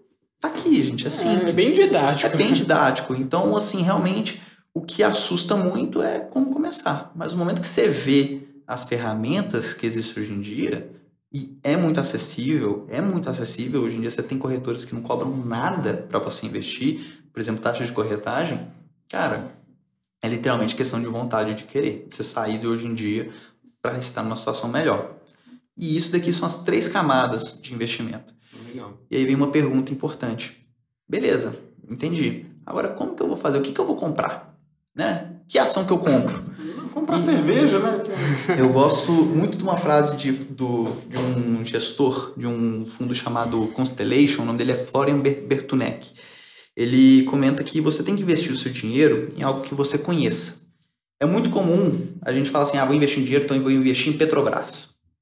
Não estou falando que Petrobras é uma, uma, uma, uma opção de investimento. É até um, um adendo, né? Qualquer coisa que a gente fala aqui não significa que é uma Uhum. indicação para compra ou venda de alguma coisa. A gente vai deixar aqui. Mas eu entendi, igual você falou, de ele, ele tava falando de jogo. Aham. Ele entende daquele É, mercado e e eu- já sabe, tá? eu vou ali. te dar um exemplo muito prático. E ele dá um exemplo assim, ele tem filhos, ele é um cara que, cara, conhece muito de negócios, e no momento que você vê o mundo pensando em negócio, você começa a olhar coisas diferentes. Ele tinha filho, ele tem filhos, menores de idade e tal. Ele via que uma época atrás era uma febre na escola, todo mundo jogando Call of Duty. Puta jogo bom, velho. Eu tenho até hoje um Xbox Essa 360 lá em febre lá casa. no meu quarto até hoje, É. essa febre aí. E aí você vê lá, tipo assim, porra, velho, olha só, a galera tá tudo comprando o jogo, é, Call of Duty tá bombando. Aí você conversa assim, você tem Playstation, Xbox? Eu tenho, Você eu tenho tem? um Warzone lá. Você tem Warzone? Qual, qual, qual o console que você usa? Ou você É o usa PS4. computador? PS4? Você também tem? Eu só no computador. Só computador? É, placa de vídeo é qual? Nvidia? É. Nvidia? Legal. Você... você- você- Esse notebook aqui. Mas eu não, hoje em dia eu não jogo muito, não. Uhum. Tipo, mas ele é, cabe, é ele Nvidia funciona. também? O, É. Olha só os pontos em comum que a gente tá vendo. Pô, mas todo mundo aqui que tá gostando de jogar, quem joga em computador tá usando Nvidia. Eu tenho Xbox, você tem PS4, PlayStation, é. Sony, Microsoft. Olha as empresas aqui no fundo. Olha você começando a olhar o mundo através dos negócios. Eu tenho Nvidia na minha carteira. Eu tenho Nvidia na minha carteira. Eu tenho Microsoft na minha carteira. É, por toda a questão de diversificação que eles têm. E aí eu falo e separa. Pô, tá todo mundo jogando esse Call of Duty. Activision, né, que faz o Call É, e of você tem que Duty. lembrar também que é é, maior negócio, indústria de entretenimento é jogo. Jogo, jogo. E tá em ascensão. League of Legends tá aí pra mostrar o crescimento é, que tá vindo em esportes e tal. E É, beleza. Free Fire. Free Fire. E eu queria tocar nesse ponto. Antes, todo mundo jogava Call of Duty, não é? A criançada tudo jogava Call of Free Fire Duty. democratizou muito. Foi passando um tempo e ele fala, e ele fala isso. Cara, eu fui vendo a, a criançada jogando, antes era viciado em Call of Duty, todo mundo jogando, Battlefield, Call of Duty. E de repente todo mundo parou pra jogar um tal de Fortnite, por um tal de Free Fire. Realmente. Por que, que vocês estão parando de jogar o Call of Duty? E Ele tinha Call of Duty, é, ele tinha ações da Activision na, na carteira. E a criançada falou assim, ó, poxa, jogo muito mais dinâmico, Gratuito assim, também. acessado, gratu- gratuito e tal. Fácil de acesso. E aí o cara parou e falou assim, ó, ó o mercado aqui caminhando. Ainda bem que eu tô olhando pra ele. Como que você tá olhando pro mercado? Conversando com todo mundo. Levanta a mão aqui quem não tem uma conta do Netflix. Eu- da- das opções, Netflix, Disney Plus, é, Guilty pleasure. Não, eu tenho todos. Eu tenho todos, né? Max. Qual que é, você mais Netflix. gosta? Qual que você acha melhor? Ah, a, a melhor é Netflix, Uhum. apesar que eu não acho que tem melhor conteúdo. Qual que você acha que tem melhor conteúdo? Eu acho que é HBO Max. HBO Mas é Max? que eu gosto mais da Warner. Perfeito, perfeito. Você vai conversando, aí você vai fazendo essas perguntas. Eu fiz isso lá na, na- na empresa onde eu trabalho. A maioria das pessoas comentaram, velho, eu uso muito Netflix. Aqui, ó, já falou questão de conteúdo. Aí, aí vem da- do princípio. Por que, que você vai investir em algo? Você quer investir em algo que seja líder de mercado? Você quer investir em algo que tenha conteúdo? Que vai lançar um Game of Thrones da vida e isso daqui vai bombar e. Mano, você começa a mapear os objetivos dos seus investimentos. Olhando para o mercado, você começa a mapear. Qual que é a melhor empresa de microfone? Qual que é a melhor empresa de cerveja? Ó, você tá usando Bex. Que empresa que faz a Bex mesmo? Ambev? Você também. Hum, legal. Chegou recentemente. Você no pediu, você pediu por, por qual aplicativo? Bom que isso daqui é me- merchan. Aqui, ó, Ambev. Impressionante, eu estou Manda o indignado. boleto, manda o boleto. Porra, Zé todo episódio. Todo Todo episódio. Zé Delivery tá aqui. Se Ô, pessoal, eu, eu vou, eu vou acionar aqui o Zé Delivery. Eu vou, eu vou pedir pra trazerem um, um dos donos na próxima É. motoca pra eu ter uma conversa séria com esse cara. Porque não tem condição. A gente O enche- Zé, né, Não, irmão? cadê o Zé? Ô, Zé, o Zé? o Zé? O delivery eu encontro. Ele deu um salve pro maninho ali, pô. O delivery tava ali na porta. Agora o Zé não vem, não. Esse... Vai vir, foda, vai vir nosso é próximo foda. convidado. Mas aí você começa a Zé perceber. Rito Camargo. Olha só, você pediu pelo Zé Delivery, pediu uma bebida da Ambev. É, além da Ambev, você tem vários outros produtos. Eles estão indo ali para o mercado digital, que é exatamente do aplicativo de você poder fazer pedido não só de bebida, mas também de outras coisas. Consegue pegar petiscos, etc. Consumida na nossa É. fictícia Copo Caveira. Na nossa Copa nova- Caveira, é, que provavelmente deve ter se comprado em um, um varejo online, não Mercado sei. Central. no mercado central. É, e aí você começa a perceber o quê? Olha aqui, essa mesa aqui já fala um monte de, de informação. Na moral. Um monte de informação. Como que essa bebida chegou até aqui? história. E aí você fala, pô, eu consigo Não participar disso daqui? Eu consigo pegar ali o Bundambag? Consegue. Tá ali, ó, na Bolsa de Valores. É só você botar o código e, e a ordem de compra. Com, nem sei quanto tá custando a Ambev hoje em dia, mas provavelmente com menos de, com menos de 60 reais você compra. É isso que você tá falando, tipo, o trem que tá no nosso dia a dia, assim, É. nem precisa E- tanto, assim, ir pra um trem muito fora É, da e o nossa que- e o bolha. que acontece tá muito. nossa bolha. todo mundo já vai direto assim, eu vou comprar Vale, eu vou comprar Petrobras. E o que, que você conhece sobre o mercado petrolífero? O que, que você conhece do mercado ali de, de mineração, siderurgia? Talvez não muito. Então, às vezes, é recomendado você focar em algo que você conheça primeiro. É, porque isso vai te trazer mais confiança. É, você vai estar mais presente caso aconteça uma mudança de mercado. E, cara, aí vai indo. Quer um exemplo que eu, que, eu, que eu tenho? Um dos jogos que eu mais gosto de jogar é o FIFA. Adoro o FIFA. FIFA é da EA Sports, lei. não é? E, aí, o que, que eu paro pra pensar? Poxa, todo ano vai lançar um FIFA novo. Todo ano eu gasto nessa porcaria, velho. Foda. Muda pouca coisa. Muda pouca coisa, mas todo ano eu tô lá comprando. Agora, FIFA novo agora, vou ter que comprar um novo Xbox pra poder rodar. Porque eu quero botar Messi e o Neymar junto ali com o Mbappé e do outro lado Cristiano Ronaldo Apesar que o, o, PS, que é, tipo, Uhum. o rival, entre aspas, que lógico é inferior ao FIFA, Até mudou de nome, né? mudou e agora vai ser de graça. Agora ser de e- graça? E futebol. Olha eles mudando Aí, ó, mudando o esquema, Mudando Fortnite, aí, tudo de estratégia. graça. Legal, legal isso daí. E aí eu parei Vamos de pensar... tomar nota. É, já começou. Não, mas aqui, é isso mesmo. É É- esse é o Konami, hábito, né? esse é o hábito. Observar. Abra XP aí, ó. É. E aí você vê ali, olha só que legal a EA Sports. Todo ano ele tem um produto que vende pra caramba, todo ano. É o pão que sai do forno, a galera compra. Todo ano, independente do preço. Não só o, EA não só o FIFA, você tem o, o, o Maiden, né, que é de futebol americano. Uhum. Você tem o, o, O NBA, o, o NBA 2K 2K, lá, que é do EA Sports Games. Você também tem o de beisebol, você também tem o de hockey no gelo, que vende muito lá fora. E você fala assim, olha só, E tem um meme eterno do EA Sports. It's in the game. E assim, vendo isso, você fala, olha que diferença desse tipo de empresa para uma Rockstar, que bem, a cada o GTA. V tem 7, 8 anos já de passado, É, né? Foi 13, eu acho. É, É. Continua vendendo pra caramba, continua muito Tipo assim, os presente. fãs reclamam, mas continuam comprando. Continua. Tá no top E 5 quando sempre. lança um novo GTA, irmão, Vai não tem, parar. não tem pra ninguém. Não tem pra ninguém pra lembrar. Vai ser cabuloso. É, Espero que- E vende, e vende. Só que eu pensei, olha, eu prefiro às vezes aqui comprar uma empresa que todo ano tem um, um produto que traz dinheiro pra dentro. Igual FIFA. É, igual FIFA, igual Até Call of os Duty e outros, tal. Tem todo ano. do que uma empresa que de oito anos vai lançar, vai, vai esquentar o mercado logo para pode ser um cyberpunk da vida que de Nossa, repente foi um queima buraco, a, né, a cara? empresa. Foi um né? Ó, imagina. Então aqui você já começa a mapear que tipo de empresa que você quer. Simplesmente pelo consumo que você tem. É, Netflix, você tem a previsibilidade de quanto que eles vão é, ganhar no futuro. Pega a quantidade de gente que loga, que cria uma nova conta todo mês, quantidade de gente que sai, que sai da conta todo mês, pega a mensalidade, que por sinal aumentou e tá mais carinho, né? Porra, Uhum. Netflix. Denúncia. Denúncia. E você sabe mais ou menos a renda que ela vai ter daqui a X tempo. Tá em crescimento? Vai. Pelos números fala que sim. Você quer aproveitar e ir na onda desse crescimento?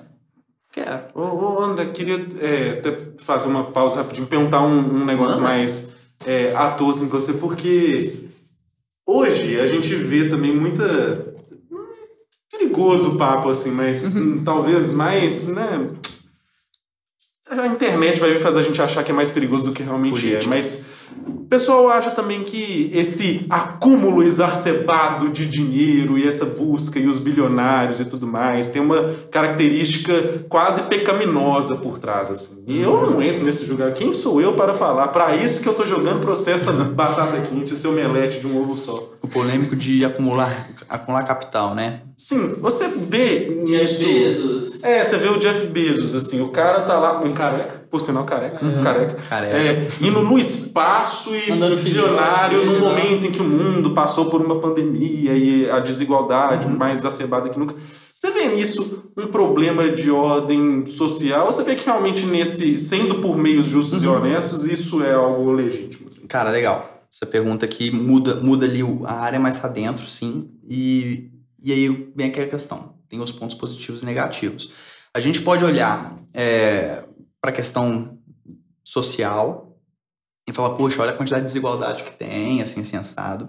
E ao mesmo tempo a gente pode olhar, poxa, olha a quantidade de emprego que ele também gerou, a quantidade de movimento de, de dinheiro que ele gerou, riqueza, né? Ele não cria riqueza, você gera, ele gerou riqueza do nada. A empresa não existia, ele começou uma empresa que valia zero, hoje em dia valendo trilhões. Gerou riqueza. E dessa geração de riqueza transborda também para outros pontos, infraestrutura, outras empresas de logística para atender né, o serviço da Amazon. Ele transborda em alguns pontos. Você pode olhar tantos pontos positivos, olhar tantos pontos negativos e olhar também um pouco dos dois. Eu não quero ser invasivo na minha resposta. Se você falar que eu tô achando que eu tô Não, invasivo, você me fala. Acho que, não, até pra gente também ir batendo Uhum. uns papos, assim, Uhum. sua opinião É, também sobre isso. E, e eu sou uma pessoa é, muito é, positiva, né, quando eu falo sobre negócios.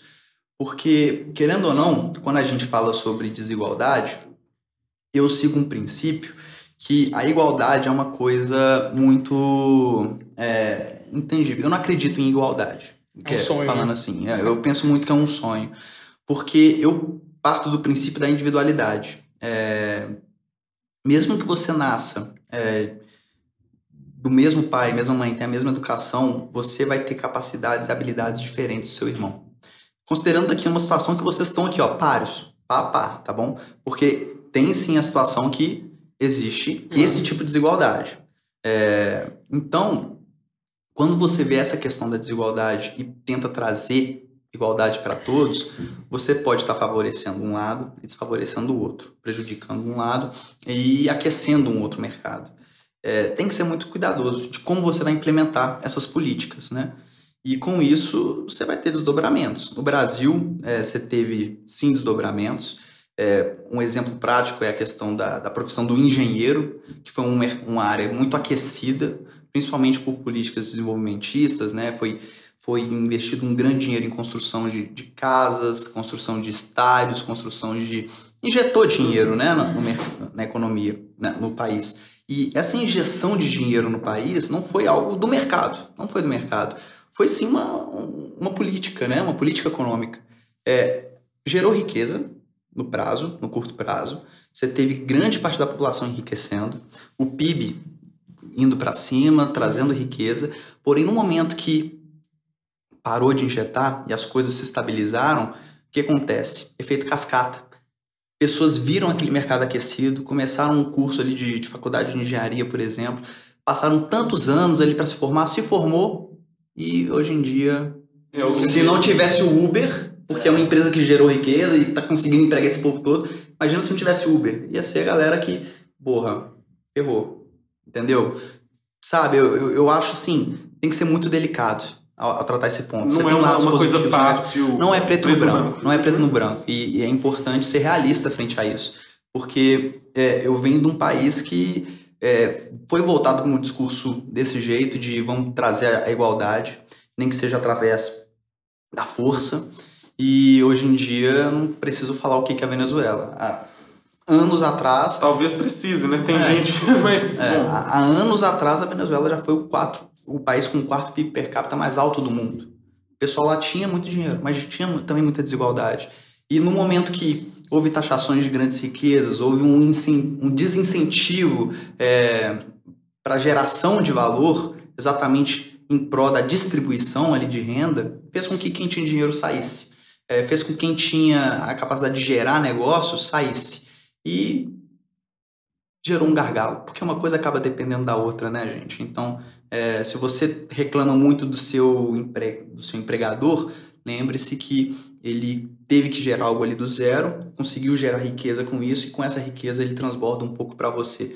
É, Lógico, né? Dependendo é, da não- situação. É isso, não, é não é uma coisa simples, não, Não é, é, não é. fácil. É, é simples, Não E quem é responde muito simples está sendo raso. é. E quem responde muito simples está sendo tem- raso. Sempre tem esses. Que nem você disse, não é preto no branco, né? Não Uhum. é fácil. E agora, uma coisa que eu queria sondar com você deixando. Fugindo ainda mais, só que eu acho que vai Não, ser mas eu gosto de tocar nesses pontos pra caramba. Eu acho. Não, nessa, nessa hora eu queria mais, quase como gracinha mesmo. Pensando, a gente falou de investimento, assim, de o que a gente escuta, do que a gente ouve. Uhum. Uma proposta que a gente sempre tem nosso momento dinâmica playground aqui, que é o seguinte. Aqui em BH, vamos supor que tudo aqui tá na bolsa. E você tem que investir em algum barzinho, boteco, algum point de BH.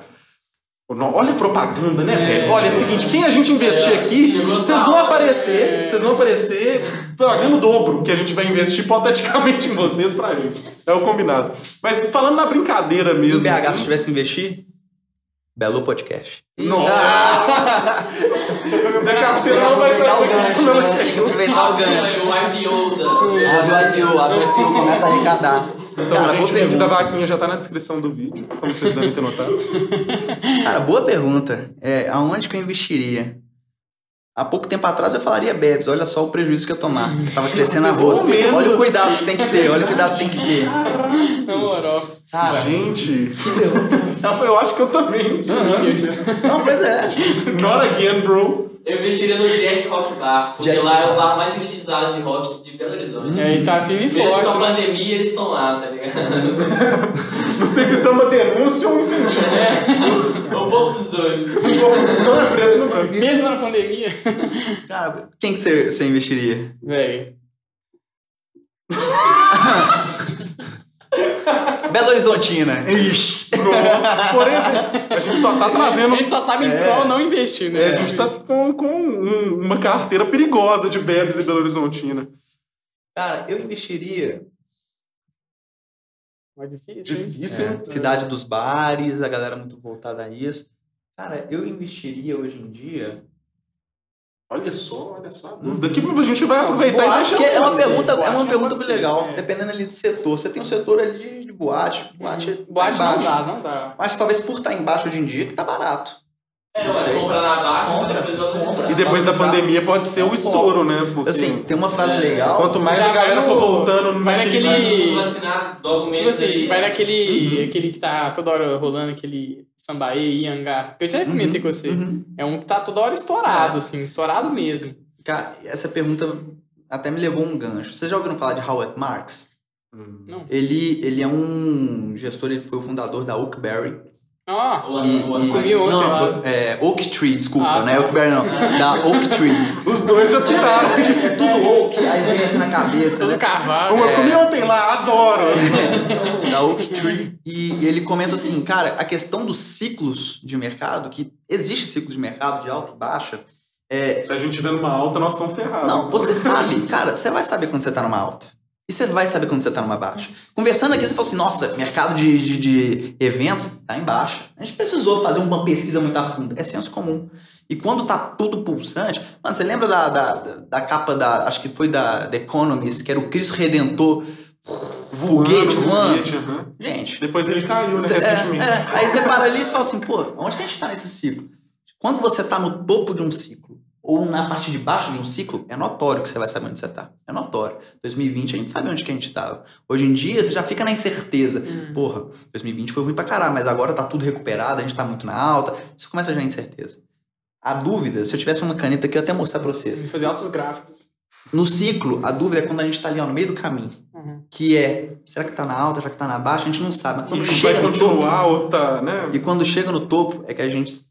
É a melhor hora para você fazer o posicionamento. Seja realista, ajuste as velas. Uhum. Para que, se vier a baixa, você perca menos e para se vier a alta, você se proteja mais. Você, se, você ganhe mais. É, futebol. Hoje em dia, hoje em dia, hoje em dia, eu investiria em, em eventos. Em eventos. Botaria ali na Sleepwalkers, por exemplo, que é o que faz o Planeta Brasil. Não sei se seria um bom negócio. É, em restaurantes que tenham ali conseguido fazer um, um bom misto de digital e físico. Você tem Madeiro, Jerônimo expandindo aí pra, pra caramba. Eu pensaria em uma coisa assim, que está em baixa, porém que tem uma puta potencial de E a gente crescimento. pensa nisso também, que esse, essa baixa, em termos crescimento. social, criou um anseio também das pessoas de recuperarem alguma coisa. É. Claro, tem uma, pode ter uma, uma dificuldade econômica maior por trás agora, mas não deixa de ter um anseio, Uhum. É. esse desejo. Né? E, e lembra que eu falei de reserva de emergência? Antes, é, na, né, na, na sociedade ali da, de, finanças, era muito comum a galera falar, cara, o objetivo seu é juntar seis meses do seu custo de vida. Eu falei pra você um ano. Sim. Por quê? Ano passado veio com tudo, né, 2020, e a galera descobriu que seis meses não era o suficiente. O Brasil ficou parado um ano inteiro. O Brasil não, o mundo, né? Parou ali por um ano. Hoje em dia que a gente tá pegando ali as coisas voltando, a vacina fluindo, e olha só, quem tinha pelo menos um ano de reserva de emergência não se comprometeu a vender as suas ações, a vender o que estava ali se preparando. Ou seja, continuou sólido aqui, mesmo torrando a sua reserva de emergência. Para quando agora as coisas estão crescendo, ele já está conseguindo colocar dinheiro de novo na reserva, se recompondo, e o seu investimento, sua diversificação, etc., começou a crescer novamente. E aí vai. E vai fluindo. E, e assim, querendo ou não, é, é tudo. Lembra o, o, o papo do ovo lá que você vai ter um, um, uma- um baldezinho para você colocar o ovo podre, pra você saber se tá podre, podre ou não? A gente tá falando aqui agora é de sistemas. Como que a gente pode criar um hábito de comprar na baixa e vender na alta, por exemplo? Perceber também esse, É. esse timing, né? E um dos exemplos que, que a gente aprende né, no, na internet, você tem o Thiago Nigro, que ele, ele, ele- não sei se foi ele que elaborou, mas ele aborda muito isso, que é o princípio da arca. Cara, é muito legal esse princípio da arca. Imagina só, vou simplificar, que você tenha 50% do seu dinheiro em renda fixa, algo, algo seguro, com conta da Nubank ali 100%, e 50% em renda variável, mercado de, de ações, enfim. Quando você, 50-50, entra ali no mercado de baixa, 2020 veio, sua parte de ações começa a descer. As ações estão perdendo preço, estão perdendo dinheiro. Então, antes que era 50-50, virou 70-30. O que, que você tem que fazer aqui? Seu objetivo é estar equilibrado. Se a sua carteira agora está 70-30, você vai tirar 30% do, dos seus 70 aqui, coloca aqui e volta a ficar 50-50. Porque se o mercado aquecer, você comprou ali na baixa e tal. Se o mercado aquecer, você vai, Vai começar a crescer. Olha só, o desequilíbrio novamente. Você vai vender as suas ações na alta. Sim. E sem emocionar também, achando Cara, que. é- é- eu volto pra frase do. do cadê o cara, o cara legal aqui? do Morgan Housel. Ele fala assim, cara, não importa se você sabe muito ou não, não importa se você é inteligente ou não, o que importa é como você se comporta. Independente se esse comportamento seja, cara, você tem a habilidade de ser, ser disciplinado ou você criou um sistema para se disciplinar. E aqui eu vou fazer o gancho no projeto que eu tive. Ano passado, é, eu criei um projeto chamado Bora Correr, que ele tinha a finalidade de transmitir informação, uma educação financeira para as pessoas que me acompanham no Instagram. Ah, O que, que eu fazia naquela época? Toda segunda-feira eu tinha uma live. Eu fazia uma live no Instagram e falava de um tema. Esse tema vai ser como começar a, a investir na bolsa, como abrir uma conta em uma corretora, como analisar uma, ação, ou até mesmo como fazer a diversificação. Toda semana, toda segunda-feira eu tinha um tema. Eu sou bom samaritano, quis simplesmente passar informação para todos. Cara, eu tinha assim uma intenção de passar as informações. Só que eu também tinha um princípio que eu estava precisando, para mim, o hábito de sempre estar aprendendo. Se eu me comprometer toda segunda-feira em ter que apresentar algo novo, Você vai estar estudando de certa eu forma. tenho, nem que seja por pressão, estar aprendendo algo novo, não é? E aí, o que, que vem a questão do aprendizado? Como que você consegue internalizar uma informação muito bem? Primeiro, você estuda sobre. Vai lá aprender como é, lutar, como fazer um, como dar um soco. Lê livro de como dar soco, lê livro de artes marciais, por exemplo. Depois de você ter estudado sobre, você tem que aplicar. Vai lá e dá um soco na parede, dá um soco. Aplica o que você aprendeu, sabe? É, vai no coleguinha e dá um soco no coleguinha. Aquele amigo que você já tem mais intimidade. E depois que você, um, aprendeu, né? Estudou, aplicou, chega a parte de externalizar, de replicar. Você leu um livro sobre como dar um soco. Você foi lá e Deu um soco. deu um soco. Foi dando mil socos lá na parede. Depois, você vai ensinar alguém a dar um soco. Aí você tem, tipo, Porque você assim, de- está criando na sua cabeça todo um sistema de aprendizado. Se chama skin in the game. Nada adianta eu falar para você, cara, seguinte, você faça diversificação, é, seja seguro e não aposte todo o seu dinheiro em uma cesta de ovos. E aí você Aí se você vai- olha para mim e eu faço exatamente o contrário, beleza, minha fala tá, tá legal, Sim. mas se o que eu estiver fazendo não tá condizente com o que eu tô falando, eu tô aprendendo realmente. Ou, tá em- ou vai ver, passa uma impressão também de pouca credibilidade. É, né? aí E você tá passa passando uma impressão de faça, credibilidade. né? E assim, aí vem o ponto fundamental, cara. Você tem que estar condizente com o que você fala. Você tem que Legal. estar ali convergente. É, eu acho que tudo sempre volta um pouco para essa ideia de uma disciplina, uma, um estudo, né? Uma coisa do tipo. E assim, a gente tem é, tido um hábito de, de fazer experimental, ainda como tudo nesse lindo canal e, Uhum. enfim, um programa no Spotify, de fazer uma espécie de ping-pong, assim, Uhum. mas no final, com alguma opinião sua, eu queria ver se a gente tra- traz isso, assim, para um bola de gorraça. mercado, que é o seguinte. Mas rapidinho, Kimi. Não, É, não. Tô brincando. eu já ia ter, treinar o soco do coleguinha aqui. Depois Mas você tinha que ensinar. É porque você falou muito de, de ter informação para todo mundo, de procurar no Google, Sim. YouTube. E esse curso que você tem, como é que a gente faz para Cara, ele, ele é um curso, é um projeto. Um Você projeto. quer acessar, você pode entrar no meu Instagram, tá tudo salvo. Eu salvava todas as lives. Ah, E legal. Tá hoje tudo disponível ainda. tudo então. disponível. Ah, a gente A deixa... gente vai de, deixar Informação linkado é- todo- é tudo todas as disponível. informações. E, e querendo ou não, é, é- esse é o fundamento, cara. Você quer informação, é só você ir ali atrás. Uhum. As lives aconteciam. É, a média de pessoas que assistiam era 7 pessoas, 12 pessoas. E assim, é pouco, é. Mas olha que interessante. Poucas pessoas entraram em contato comigo, faziam perguntas. Ou seja, eu estava criando todo um ciclo social de pessoas que estavam interessadas no assunto. Vocês sabem por que o nome é Bora Correr? Porque uma frase que eu gosto muito de falar é que você tem que correr com quem está correndo. Você vai tentar ensinar para alguém que não quer aprender, essa pessoa não vai aprender, você vai perder seu tempo. Se você correr com alguém que está correndo, você vai conseguir mais longe. Então, para poder primeiro a correr, você tem que aprender a se levantar, a se equilibrar, a dar os seus primeiros passos, a caminhar e depois começar a correr. Tudo é gradativo.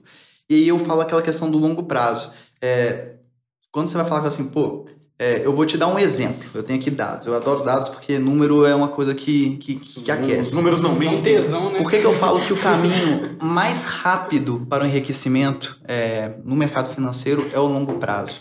Eu pego aqui o exemplo do S&P 500, que é um índice Standards and Poor 500, é, and Poor 500, que são das 500 principais empresas norte-americanas. E aqui você tem uma, uma evolução delas, né? Em 1800, 1981 até hoje, na verdade até 13 de setembro, ontem, né? No dia que está sendo gravado esse vídeo, é, a evolução do mercado americano foi de 3.742%. Uma valorização absurda. Você olha isso daqui e fala, poxa, cabuloso, cara. Mercado longo prazo voando. E aí a gente fala, mas também, pera lá. É o mercado norte-americano, é o cenário das oportunidades, é superaquecido, potência, é né? potência. Então vamos olhar o curto prazo? O que que aconteceu nos, nos Estados Unidos nos últimos 170 anos? E aí, se eu invertesse as informações, eu ia perguntar: você investiria? Olha só, nos últimos 170 anos, nos Estados Unidos, na economia americana, quatro presidentes foram assassinados. Quatro presidentes foram assassinados. Os Estados Unidos passaram por 33 recessões. 99,9% das empresas criadas lá no início, hoje em dia estão falidas. Não estão mais lá. A inflação superou 7% em 20 anos. E as empresas americanas somadas já perderam um terço do valor. Então, imagina, a empresa valia X, agora está valendo um terço de X, no mínimo 12 ocasiões. Então, quando a gente olha no micro, no curto prazo, você tem ó, porrada que gera o pessimismo, que gera o receio, a aversão a risco e gera o pessoal a vender. Só que se você pegar tudo isso daqui e olha o gráfico de longo prazo, você não vê isso daquele É dentro. o Grand Picture, né? Porque o longo prazo, cara, ele é, ele é perene, historicamente perene, né? Então, assim, eu, eu sempre falo, o foco aqui é longo E prazo. tem que ter um pouquinho de estômago também pra. E aí o ponto importante. É, existe uma fórmula né, de, de performance da sua carteira. Como que você sabe que sua carteira vai performar bem e performar mal? Essa fórmula, eu não sei se na edição vai ter jeito de colocar, mas assim, Tem a gente. Y é igual a alfa mais beta vezes X. O que, que é cada coisa, tá? O Y é a performance do seu portfólio. O seu portfólio, sua carteira, ela vai ser um resultado de alfa, que é o seu skill, o quanto que você tem ali de habilidade, seu skill, mais a sensitividade do seu portfólio, ou seja, se o seu portfólio é muito é, sensível à variação, por exemplo, se a bolsa varia 1% positivo, se o seu portfólio varia 3%, ela é bem volátil. Uhum. Agora, se o seu portfólio é mais seguro, ele é mais defensivo, se a bolsa sobe 5, seu portfólio vai subir 1,5, por exemplo, ele é menos sensível. E o X da equação é o retorno do mercado. Você vai pegar seus skills mais quanto que é a sensibilidade da sua carteira vezes a volatilidade do recurso. Do seu. Isso daqui é a fórmula da performance da sua carteira. E aí vem aquela questão, poxa, eu quero aquela rentabilidade maior, eu quero é ter os ma- maiores resultados. E aí vem a questão. Você quer então, ter uma posição agressiva, né? Porque lembra aquele assunto, quanto maior o risco, maior é a chance de retorno, mas também é Ou maior a chance de prejuízo. Então, beleza. Tem aqui um, um- um- quadrante, né? É, uma pessoa que tem uma postura agressiva, mas não tem skills, não busca aprender, não busca estar a par, não busca nada, só injeta o dinheiro ali dentro, ele tende a, quanto o mercado está em alta, ele tem ganhos. Mas quando o mercado está em baixo, ele tem mais perda. Beleza? E você tem a postura agressiva de se você for uma pessoa que tem essa postura agressiva, mas você tem skills, conhecimento, você tem lá uma estrutura de diversificação e um sistema que vai te sempre ajudar a comprar na baixa, vender na alta, tudo isso que a gente falou anteriormente, você vai ter quando o mercado sobe ganhos e quando o mercado perde, desce, você tem perdas, mas menor do que a pessoa que não tem o conhecimento. Isso daqui é a postura agressiva. Se a gente falar da postura defensiva, o que, que é? Se o mercado estiver em alta, você tem ganhos, mas não tantos como mais o pessoal tímidos, assim, né? E quando o mercado está em baixa, você, ganha, você perde menos, né? É, no caso, né? Numa defensiva. E aí a pessoa tem skill, uma maneira que a pessoa aprende, sabe muito bem do negócio, está sempre a par. Quando o mercado está em alta, ele ganha bem. Não tanto como o cara mais agressivo, mas ele vai ganhar bem. E quando o mercado está em baixa, ele não vai perder muito. Agora Isso consegue segurar essa. E aí vem um ponto importante é, sobre a questão de skills, habilidade, né? O ideal aqui é todo mundo quer o quê? Eu quero ganhar muito quando o mercado está em alta, eu quero perder pouco quando o mercado está em baixa. Isso aqui você tem que ter skills e ser agressivo, beleza. E aí vem a questão, é, Howard Marks falando ele de novo, ele fala sobre a questão do basquete. Ele dá um exemplo de basquete.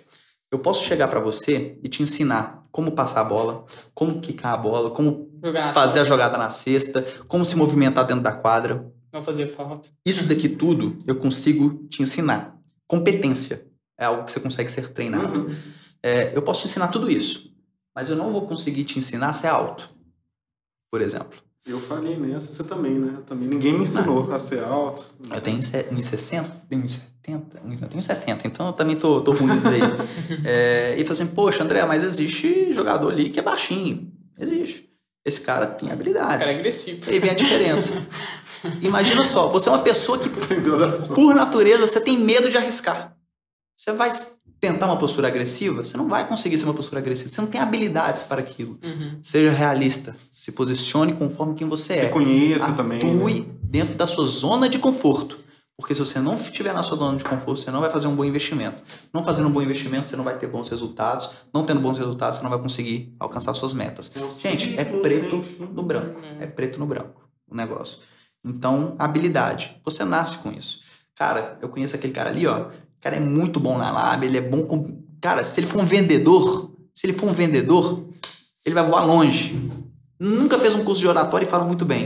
Isso é uma habilidade. Aquele cara lá não fala muito bem, mas ele pode fazer seus testes, tentar melhorar sua capacidade. Mas assim, tem uma vantagem comparativa aqui. E ele ali provavelmente será uma, na zona de conforto dele, uma área de vendas. Enquanto aquele cara mais introvertido, talvez seja um analista mais introvertido, mais Hum, detalhista. Gente, é tudo situacional. Seja no mercado financeiro, seja é, em qualquer outro na aspecto. Merca- Educação financeira você acaba trazendo muita coisa pra dentro da sua vida, velho. É impressionante. Tem princípios atrás da- do mercado financeiro que você aprende muito. são na massa demais. Achei Não, é muito legal. massa, sério mesmo. Já tá pensando onde você vai colocar o dinheiro? Já. Parar de gastar com cachaça, né, Olha? Olha lá, olha lá, só o golinho da cerveja. Não para, cara. Não- você não precisa parar de gastar. Não, isso é Tendo o controle certo, Esse você é vai, você vai essencial, gastar né? É cachaça. essencial, mas- não, essencial. aquele tantinho ali no meio, É. né? Aquele velho em barreira, só pra ficar tranquilo. Que nem falou, tem o Netflix, tem a cachaça. Só diminuir os gastos, é aumentar a renda. Ó, também. É, na Esse é o verdade. segredo. Esse notebook seu tá à venda? Vamos passar ele, passar esse trem. Uh, não, voltando então só pro, pro, pra isso. brincadeira do ping-pong. É o seguinte, papo rápido, papo 10, sua opinião, sem, na gracinha mesmo. Vamos lá. Ouro ou Bitcoin? Olha, um pouquinho dos dois. Achei O justo. cara é todo Achei dos cinza, dois. Tem um- Todo gray area. Você quer que eu respalde a resposta ou... Não, dá, pode explicar. Por que a questão? O ouro, ele é fundamental em épocas de crise. Ele tende a valorizar bastante. Ele é escasso é, e é comprovado frente ao tempo. Se a gente pegar o real, o real não tem nem 60 anos de idade. Tem quantos anos de idade o real, por exemplo? Tem uns 30? Ah, não, um pouco é. né? Tem o é, real foi quando? Foi? 20 e poucos anos de idade, na É, verdade, né? 94, eu acho. 94. Teve o né? aniversário dele agora. pô, Então, é. assim, Dois anos mais velho que o Felipe. se você for olhar essa moeda, assim, Você podia estar na nota, viu? Se você pegar o exemplo da moeda real, ela não foi provada frente ao tempo. O dólar tem mais de 100 anos que circula aí no mundo. O ouro tem mais de mil anos girando frente ao mundo. Uhum. Ela é comprovada frente ao tempo. Isso é muito bom. O, o Bitcoin é algo novo. Tão escasso quanto o ouro. Porque existe lá a questão de, de escassez. Ele é tão escasso quanto o ouro. Porque o próprio Elon Musk falou, cara, tem ouro em tal planeta lá, eu vou tentar minerar. Vai ser caro, caro, pra caralho, vai ser muito no futuro, não sei. Mas o Bitcoin é mais escasso do que o ouro. Porém, ele ainda não foi provado frente ao tempo. O que, que acontece? Lembra a questão de os ovos né, do omelete? Vamos imaginar, eu vou ter. Eu vou investir 20% do meu capital é, em mercado externo. Desses 20%, 1% vai ser em Bitcoin, 5% vai ser em ouro e o resto em mercado europeu, americano, assim, assim, assado. Uhum. Gente, se o Bitcoin estourar e ir lá pra cima, 1% da sua carteira vai voar lá pra cima. Melhor do que você não ter nada. Se der ruim, Bitcoin não se provar Você não vai tem ficar quebrar, você 1%. perdeu 1%. Se vier uma crise internacional cabulosa e tal, o mundo cai, Covid parte 3, vier com tudo, Não, o não. ouro vai voar pra cima de novo. Covid na madeira. parte 3. É, não, O inimigo é Deus. mesmo. E, e, assim, o ouro vai, vai valorizar como valorizou. E aí você vai ter lá, sei lá, 10% da sua carteira valorizando com o ouro. Então, lembra a estrutura Sim. de você diversificar ativos, setores e países? Aqui, ó. Ativo, um pouco em Bitcoin, um pouco em ouro. Setor, uma coisa é um commodity, outra coisa é. Nem sei o que é Bitcoin, acho que é commodity também, né? Essas Enfim, criptos agora Essas diversificações é exemplo prático. Sua resposta era para ser errada, né? Acho que eu, eu tenho esse Não, problema mas, de falar muito. mas é até, Mas é faz até bom sentido. porque quando a resposta é um Porque não é excludente, dois- cara, não é excludente. É fundamental. Tem a história do alumínio. Você, você sabe a história do alumínio? Não. Não, conta aí. Antigamente, o alumínio era tão caro quanto o ouro, né? Quando era muito escasso, não era muito utilizado, etc. Até mesmo em reinos antigos, era muito comum é, você presentear os seus hóspedes com alumínio, talheres feitos de alumínio, do que feito em ouro. É, porque realmente é algo super valioso. Com o tempo, é, a tecnologia foi evoluindo, a extração do, do alumínio melhorou, e hoje em dia banal. a gente tem papel alumínio dentro de casa. Uhum. Então, se você for olhar historicamente o preço do, do, do alumínio, antes era esse daqui, ó. Foi lá pra baixo. É que nem o sal.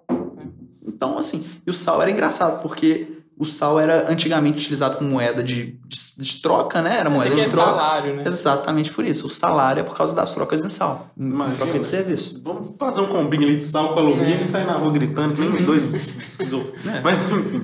Isso é muito legal. Então um pouquinho dos dois, mas agora, Vamos. minerador aí, né, de, de minério mesmo de ferro ou urânio?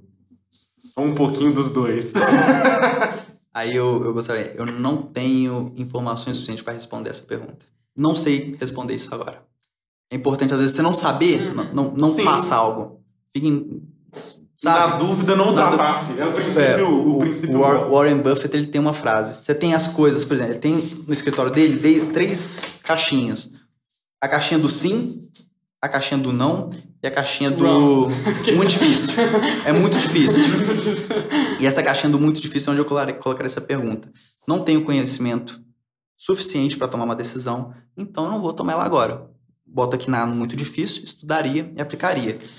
Se eu tivesse que responder, eu pensaria que às vezes o urânio seria interessante para a questão de, de, sei lá, fusão né? nuclear, né, Sim. baterias e, e etc. Mas assim, querendo ou não, Querendo ou São não, duas áreas muito tá precisando né? também do minério. são duas áreas muito perenes. E a última é o seguinte, omelete com ou sem cebola? Sem cebola, Deus me. Sem cebola. Cebola tem camada. Eu, eu detesto cebola, cara. Não, André, coisa que bom. fez minha mãe chorar, eu não como não, não põe no prato não. Ô, foi bom demais o papo, André, sério. Ai, que bom, foi mano. muito da hora. Legal demais, eu já tô Até triste. pra iniciar a galera que não tem, tipo. Até pra começar a olhar essas coisas, né? Porque é muito importante. Sim, É. achei muito bacana esse, esse parecer do, do realismo trabalhar com o que tem e mais importante começar, né? Mais importante Não, começar. e educação financeira, se a gente não melhorar hoje, cara. Até tem o dado aqui, tem um, existe um ranking, né, de, de, de educação financeira mundial. Esse ranking é feito pelo mesmo S&P, o Standards Poor's, que faz aquele índice. Eles fazem esse estudo também com 144 países. É, desses 144 países, aonde você acha que o Brasil se está? Eu gosto de fazer esses bate-bola, só para de terminar mesmo. educação financeira? Educação financeira. Ah, eu chutaria baixo, viu? Muito baixo. Eu acho que, não sei, 95. 95 não, a gente não tá tão ruim. 60 que eu Não, ia falar. que. A gente não tá tão bom. A gente tá na posição 70 74. É, E aí, é ruim, não é ruim. Aí se a gente for olhar pra quem que a gente tá perdendo, aí a gente gera um pouco de, de uai, o que, que é isso aqui? Bad vibe. A gente tá atrás, né? Tipo, a gente tá perdendo, por exemplo, do Zimbábue, que tá na posição 45, do Cazaquistão, da Quênia, do Togo, de Benin, que é ali um país ali no centro africano, de Azerbaijão. A gente atrás desses países todos no quesito educação financeira. Eu queria agradecer a todos os nossos eh, presidentes, historicamente, e também todas as nossas políticas públicas, por nos proporcionar essa informação no final deste episódio 7 do Belo Podcast, que é melhor votar no carneiro número 7 no jogo do bicho do que em vocês, para poder depender de educação financeira. Mas, bom, É fazer o que, né? Vamos comer nossas finanças aí e despedir dessa galera. Eu te agradeço demais, viu, André? Obrigado Não, e a gente novamente. espera que você volte depois. Que a gente isso, sempre gente. reforça o convite que os nossos convidados, principalmente esse top 10 aí inicial, vai ser de honra. Nossa, que E lembrando todo mundo, é, inscrever, ativar o sininho, seguir no Instagram. Gente, Instagram, legal, show. Sabe o que é melhor? YouTube, deixou a inscrição ali. Vai lá, Jim, ligou a TV à noite, já tá lá nossa carinha bonita, ou nem tanto, né? Tem gosto pra tudo.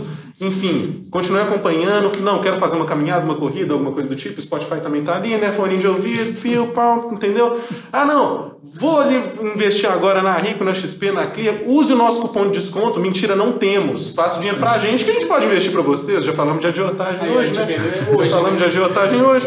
Mas enfim, galera, obrigado pela companhia mais uma vez. Espero que vocês tenham gostado. Deixa comentário, like, manda pra mãe, pra tia, pra família. Sai na Praça 7 gritando, sobe no pirulito, joga dinheiro pra cima. Mentira, não faça isso e tchau. Fogo. Eu fiquei sem ar. Eu fiquei sem ar. Valeu, gente. Valeu, pessoal. Obrigado.